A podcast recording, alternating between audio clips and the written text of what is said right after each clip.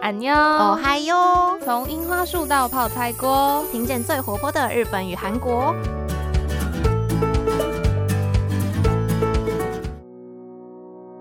皆さんこんにちは。 여러분안녕，我是阿 U 一です，我是杰一。 저는수지입니다我是秀智。哦，刚刚录音前就是看到秀智在吃晚餐，不知道是在看什么影片，笑得超级开心的。哦，当然是在看 YouTube 啊，你也知道，吃饭就是要配 YouTube 才会好吃。哦，所以你是看什么特别适合下饭的内容吗？可不可以推荐给杰一一下？我常没有食欲。我刚刚就是看那种类似恶作剧搞笑影片，就韩国很流行所谓的隐藏式摄影机，就是、啊对对对，他们会。就是在一个你不知道的地方装一台摄影机，然后就看你对那个恶作剧或是玩笑的反应是什么。 哦，所以你看的是什么恶作剧？是整人，然后恶就是欺负人家的那种吗？也不至于。我刚刚看的那个蛮可爱，他就是一群人，然后他们就其中一个人去租了一套巨大的小熊软糖的那种布偶，小熊软 对，然后他就让那个小熊软糖呢去各大的百货公司或商场搭那个手扶梯。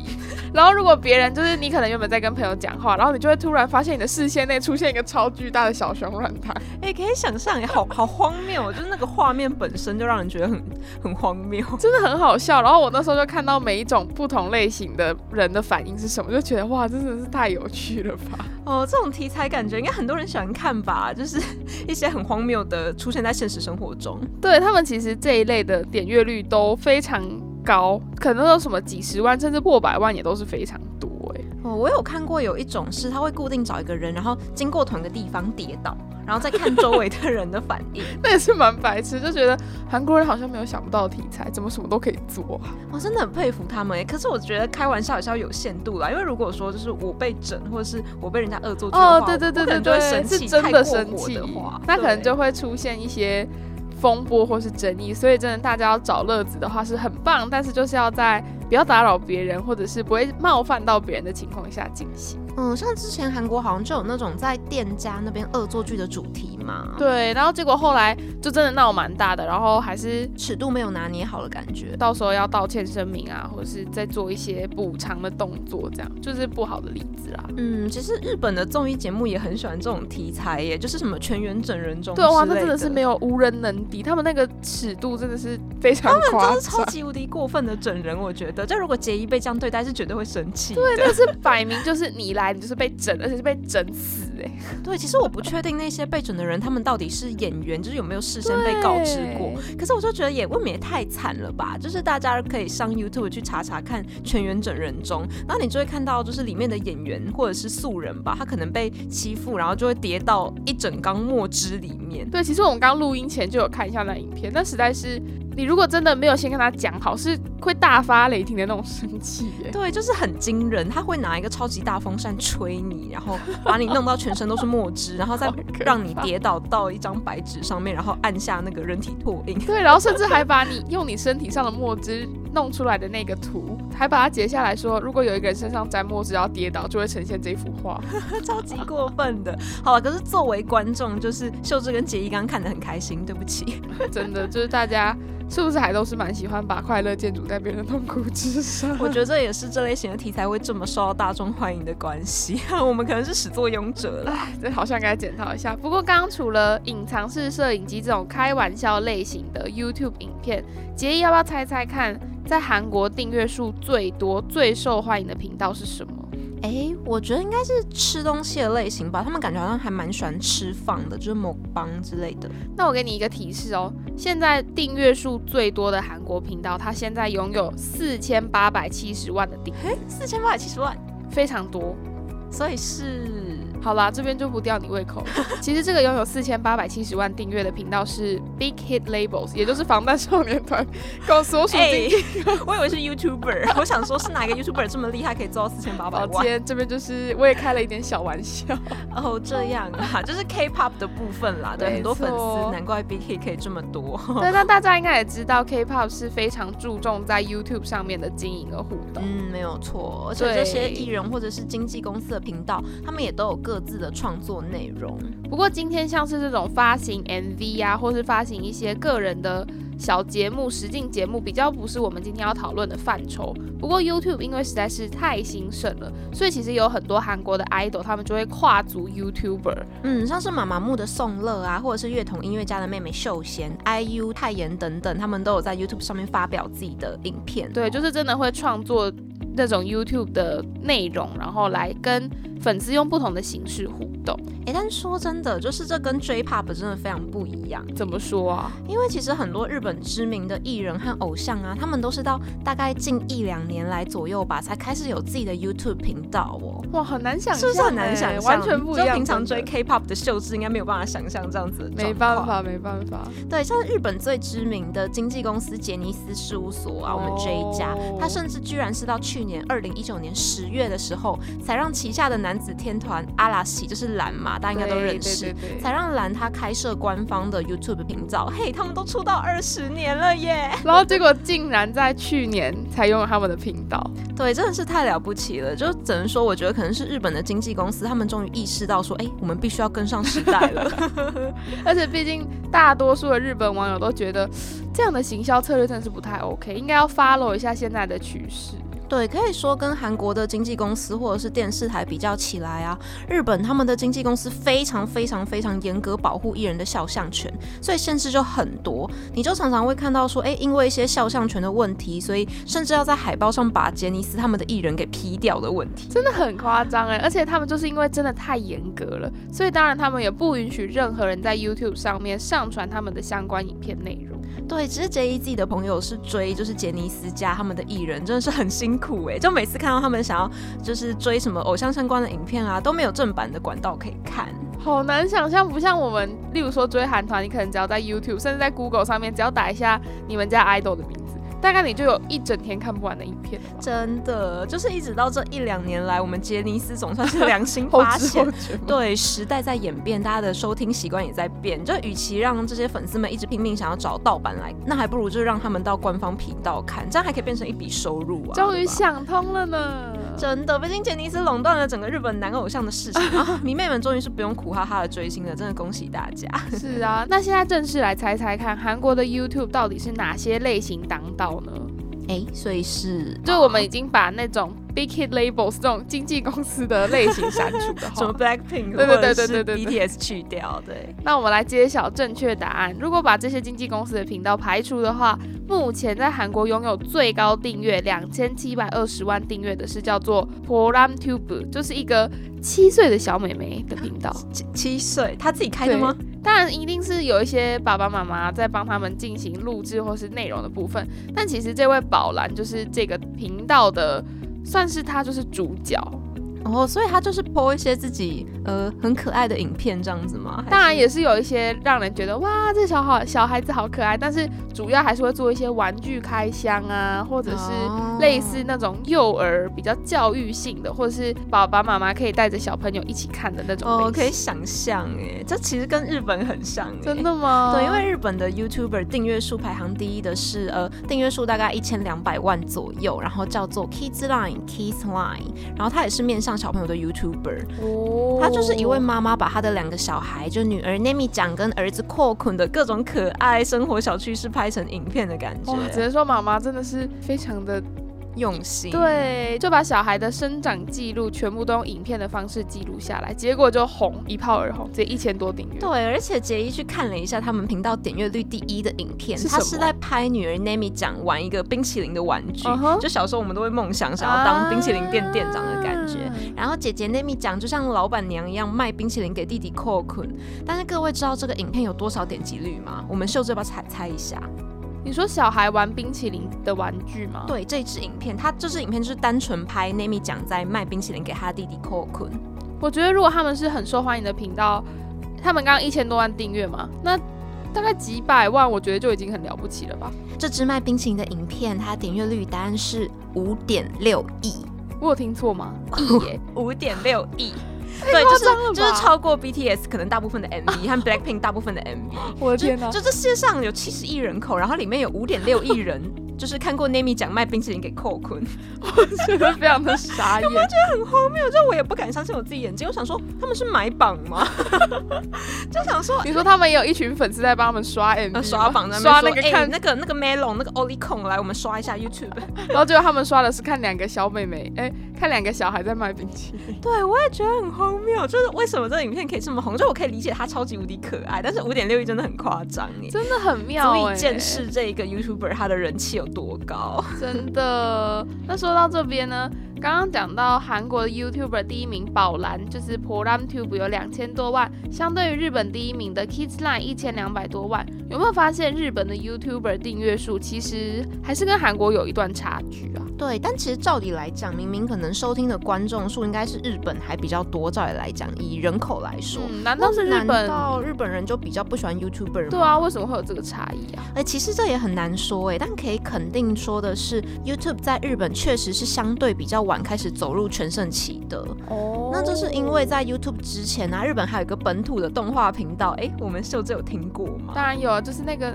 很有名的 Nico，Nico 哦，对，Nico Nico 啦，大家应该有听过 Nico Nico。特别如果是跟杰一年纪比较相近的年轻人们，大概也曾经参与过 Nico Nico 的全盛时期。真的是要请杰一来帮大家回味一下了。 而且甚至大家在看影片直播的时候，很习惯的那个弹幕啊，或者没是有些人念弹幕，对对，就对是对弹对幕对这个对东西最早就是从日本的 Nico Nico 开始发起的。原来哦，哇对，就常常在学了一用课常常在用 B 站的秀智，可能也有一对对些对经对验这样。对，我还以为那是从哔哩哔哩开始有的，没有，就是他其实是后来被 B 站发扬光大的。啊那大概就是三到五年前吧，大概是结一国中到高中的那个时间点。Nico Nico 在日本还非常兴盛的时候啊，每天都会有很多的创作者投稿音乐影片到 Nico Nico 上面。毕竟大家知道日本的那些虚拟歌手啊，没错什像么是初初音音未来，对对对对或者是寻对音柳歌、静音双子等等，甚至是虚拟动画，这些文化都很普及。然后这些创作者的歌曲就在被其他的素人网络歌手给翻唱啊，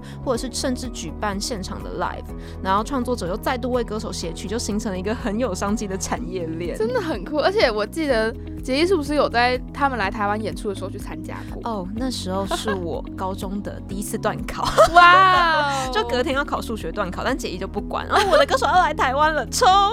直接冲一波了。 对，就是人在台湾的姐一那时候都参加至少三到四场由 Nico Nico 歌手现场演出的 live，而且身为没有经纪公司的素人都能红到台湾，而且还办三四场演出，相信大家应该也可以感受到 Nico Nico 当时的影响力有多么的巨大。没有错，而且就连台湾都会有一些怀抱着梦想的素人们，就是他们想要投稿自己的歌曲或者是翻唱影片到 Nico Nico 上，希望可以被看见。而把它变成是一个梦想的平台嘞。，对，像什么跌倒君或者是薛南，都是那时候台湾很有名的网络歌手。但是 Nico Nico 感觉最近比较没有这么常出现在大众的视线里，他对，们是感不觉是？有一点点没落。对啊，嗯怎么会这样呢？这其实就也可以说是他们公司可能没有成功跟上大家的商业模式啦。哦，就很多 Nico Nico 的老用户，他们也会抱怨说：“哎、你们订阅制很贵，而且还一定要付钱才能看声放送，就是现场直播。”哇，那这一点光是跟 YouTube 比较起来就已经差大太败多，了彻对底大败而。且重点是画质又不太好，最最最最重要的就是，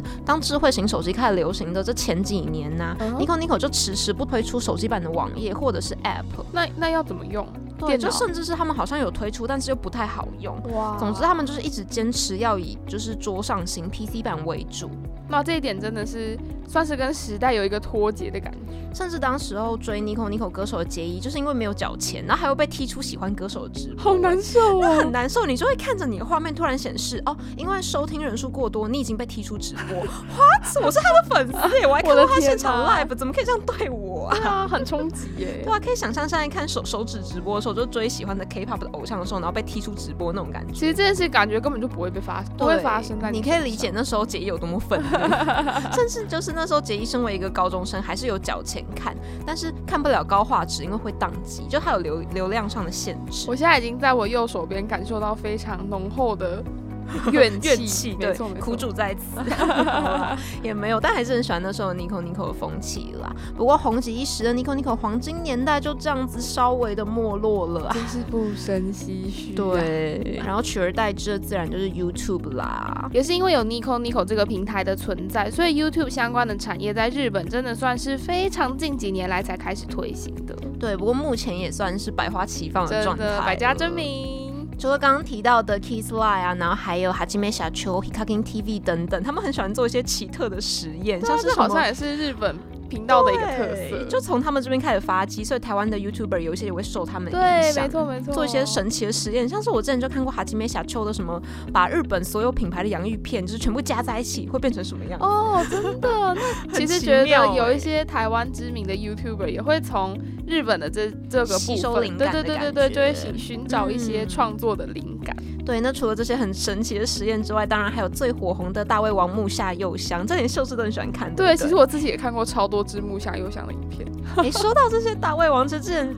其实之前杰一还看过日本的一个实验，就是他们的电电视节目在研究说，到底为什么他们可以吃下这么多东西。我也很想知道欸、就是去研究说，哎、他们的可能肠胃或者是一些消化器官是不是有特别的酵素，或者是嗯功能，或是效率比较不一样。然后经过这些电视节目去寻找一些专家之后的研究和比对，发现没有，就是他们的答案很简单，就只是因为他们的胃比较大，好就真的是大胃王。好不能被说服啊。就是发现他们的胃在吃饱东西之后，可以膨胀到可能一般人的二十倍大，或者是哦 更多，可能五六十倍大之类，就真的是字面意义上的大胃王哦。 真的就是大的胃的王， 到底在说什么？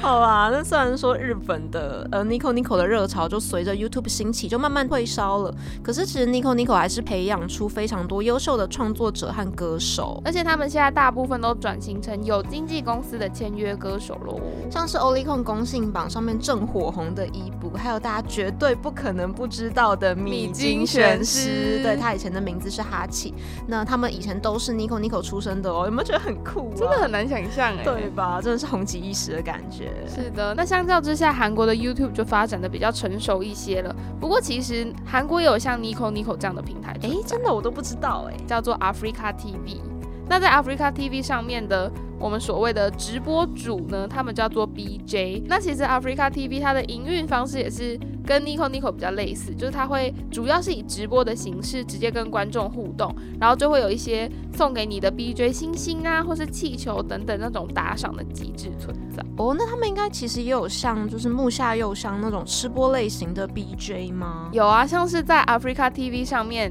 在转战 YouTube 之前就已经非常有人气的一位 BJ 叫做知样，我其实不知道她的中文名字应该要怎么讲，对，但就是一个知可可样爱爱的对女 对生。那她就是先在 Africa TV 上面当 BJ 当了非常久，然后后来就跨足 YouTube 当所谓的 Mukbang YouTuber，就是吃播的 YouTuber。那她现在也是拥有将近三百万的订阅数。哦，好厉害哦！不得不很说，厉韩国人的害吃播文化真的超级兴盛的。没，错，而且就像我们前面提到一些小孩啊、玩具开箱的频道，他们虽然就是几千万订阅，会觉得就是 YouTube 界的霸主，但其实居于后面的就是所谓的 ASMR。啊，对，现在超级无敌火红的，光是那个录那些食物的声音或者什么，就有这么多订阅、哦。 ASMR 其实是可以跟吃播做连接的，对，可是我觉得韩国的吃播 YouTuber 真的是蛮浮夸的。超级你会看到什么三公斤的炸酱面。然后我还看过一个非常非常冲击，就是韩国有一种食物叫做烤肠嘛，就是你会把肠子拿来用烤的方式吃。嗯，就那支影片，也就是刚刚提到的这位之样的影片，他真的是把牛的那个肠子还没有料理过的肠子， 等一下，直接拿出来，然后结果再放在锅子上面做料理是。要解剖做实验吗？没有，已经处理好了，是处理好，哦只是它是生的。啊，好真的会觉得冲击哦哇哦，他们的吃播是没有极限的欸，对啊，就是不但可以吃下很大的量，然后也就是很吸引眼球的一对些他们不画只是面量多取胜，他们还会变出各式各样你觉得不可思议的方式。对，但我觉得最厉害的是，不管日本还是韩国，他们这些吃播的 YouTuber 都是很瘦的女生或男生，对就是而且他们还长身材啊得很苗很苗条。对，甚至是非常漂亮、非常漂亮的女生。哦，我的天 哪、太厉害了！然后每次都会看到他们前面摆着几十块蛋糕啊，或是几十份汉堡啊，他们就会非常津津有味的带上那个 ASMR 的麦克风，然后就把眼前的食物全部吃完。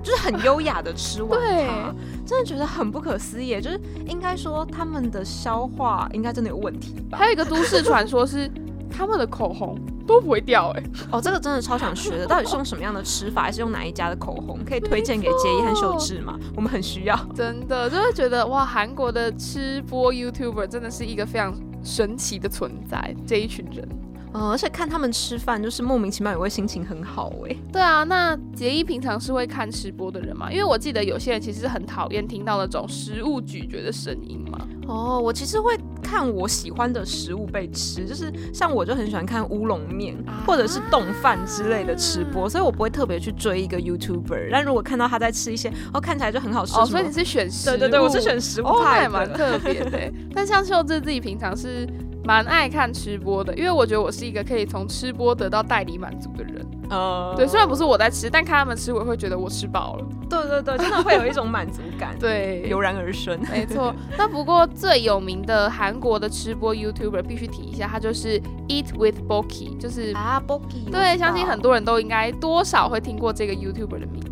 哎、可是他其实前阵子稍微有一点点就是争议，对不对？对，大概在几个月前，韩国的 YouTuber 界、YouTube 界其实闹得沸沸扬扬的一个事件，叫做推广果，也就是我们熟悉的植入型广告。对对对，好像是因为他们没有诚实的，就是标注说自己有做推广果这样子。也就是他们在自己上传的影片里面呢，没有清楚的标示说这支影片是有受到哪些厂商的赞助，或者是有哪些商品其实是有置入的行为。那他们的观众就对这一点非常的敏感，会觉得自己是有点被欺骗的感觉。你应该要诚实的跟我们讲说，啊，这个商品是有公司赞助的。那如果是在有讲清楚的前提下，观众也比较不会这么愤怒，说你们为什么都没有交代清楚。哦，难怪前一阵子其实看到很多就是很知名的 YouTuber，他们是做吃播的，然后都一直在上传一些道歉的影片，主要就是这个争议的关系，没对错，吧这件事情真的是闹得蛮大的。而且我们刚刚提到的这位 Eat with Boki 呢，他还爆出了假吃争议。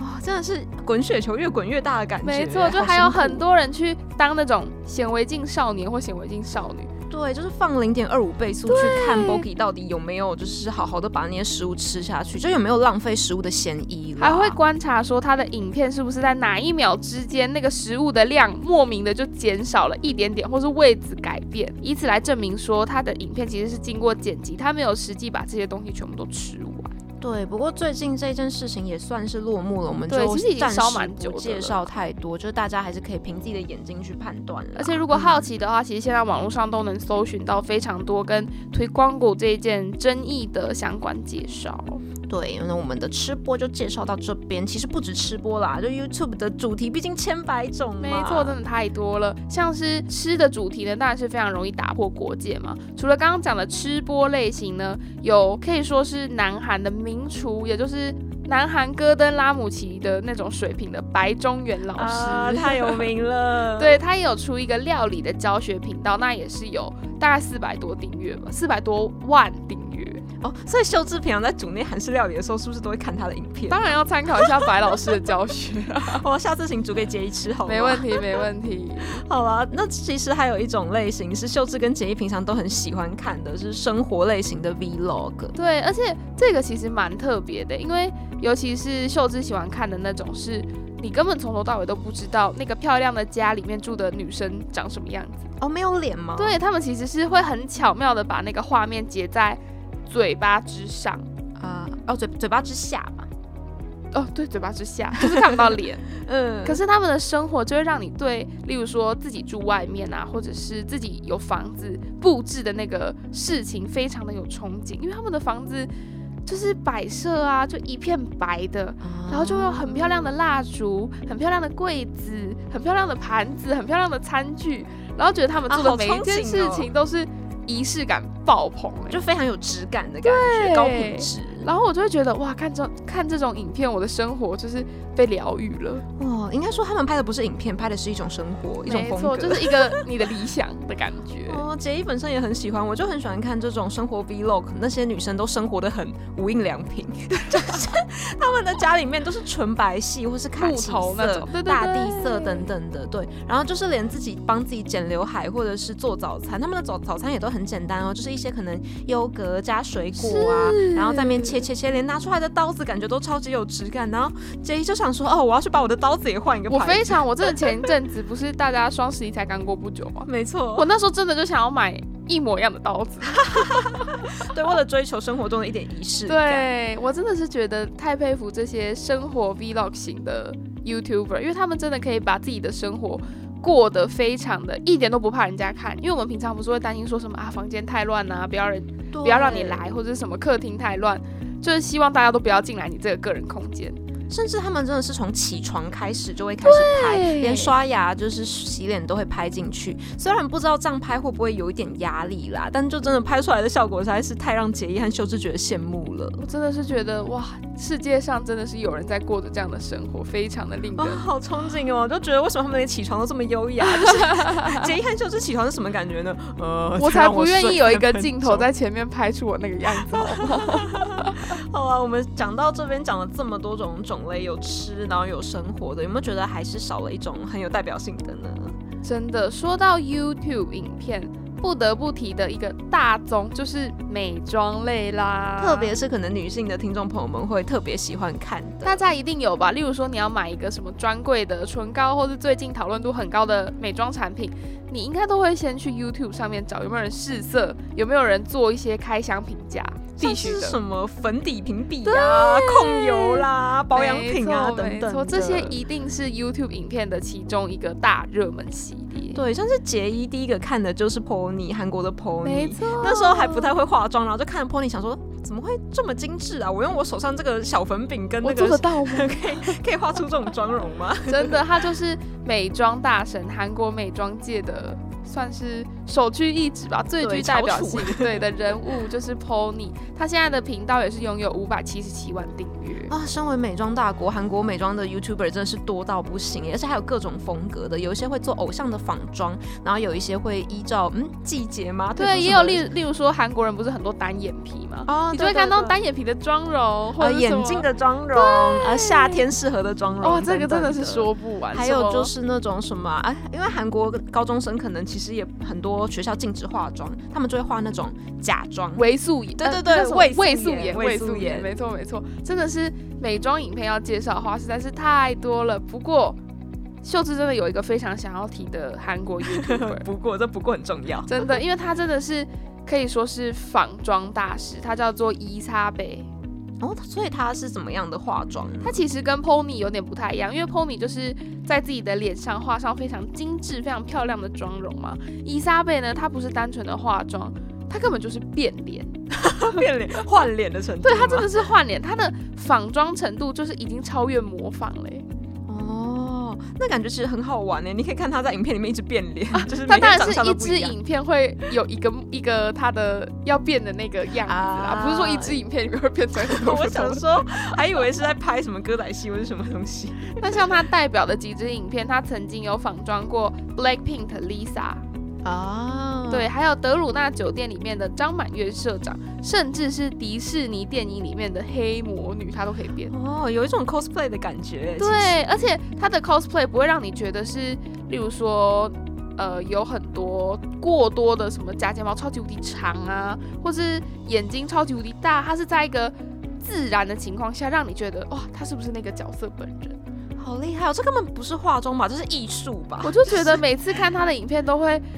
叹为观止哎、哦，而且他们都可以画得很像，就是不管他们本身长相怎么样，就是还是活灵活现的感觉，太厉害了。因为毕毕竟每个人的五官都不一样嘛，所以你为了要模仿出那个对象的，例如说他的鼻子有多挺，或者是他的脸型怎么样，他用的那些什么修容啊、打亮啊，那个技巧真的是我们完全没有办法想象化妆可以到这样的境界。哦，杰一光是弄懂什么就是精华液啦、粉底呀、没错粉饼啊，就粉底液有什么差别，就已经 就是平觉得常自己已经够了。还有什么？我们考不好，平常眉毛都画画不对称，都是个问题。 对啊， 然后眼影都碎掉啊什么的。真的，真的是看到伊莎贝的影片，就会让人觉得她到底是有几张脸啊？每次下面留言都会说，其实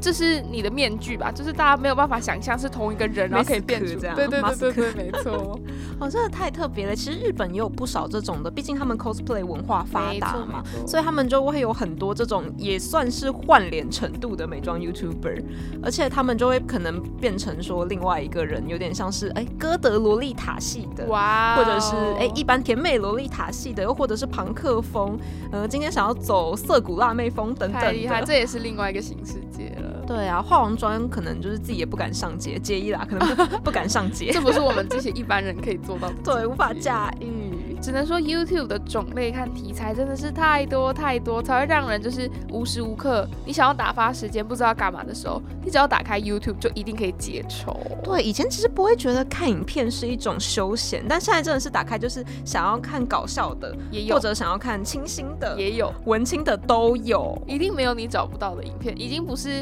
单纯的例如说看 MV 啊、听音乐啊，现在能在上面找到的创作内容实在是太五花八门、包罗万象。对，那如果大家眼睛看累了，也不要忘记打开 Podcast 收听杰一跟小对，智这样的眼睛是可以休息对的。就哇，可以边就是闭目养神，边听我们的 podcast，杰一真的是太棒了， 很会扯 回来、哦非常会。这个原厂，哇哦！好啦，那我们今天讲了这么多关于可能他们的自媒体产业啊，从 YouTube 到 Nico Nico，还有 Africa TV，就是大家有没有更了解他们的这些就是影片的产业呢？没错，还有认识了不少日韩当红，就是现在拥有上百万、上千万订阅数的知名大 YouTuber。对，大家应该是对这边有更多的了解了。如果有听到我们喜欢介绍的这些 YouTuber 的话，也可以自己去找来看看哦。那也欢迎大家追踪我们的 Instagram、按赞、脸书专业，这样才不会错过新节目的消息哦。好的，我们这一集节目来到这边，也要先跟大家说再见啦。今天有没有很多收获呢？收。获满满，这有非常多的内容呢。呃好啦，那我是杰一，我是秀智，马丹呢？安妞。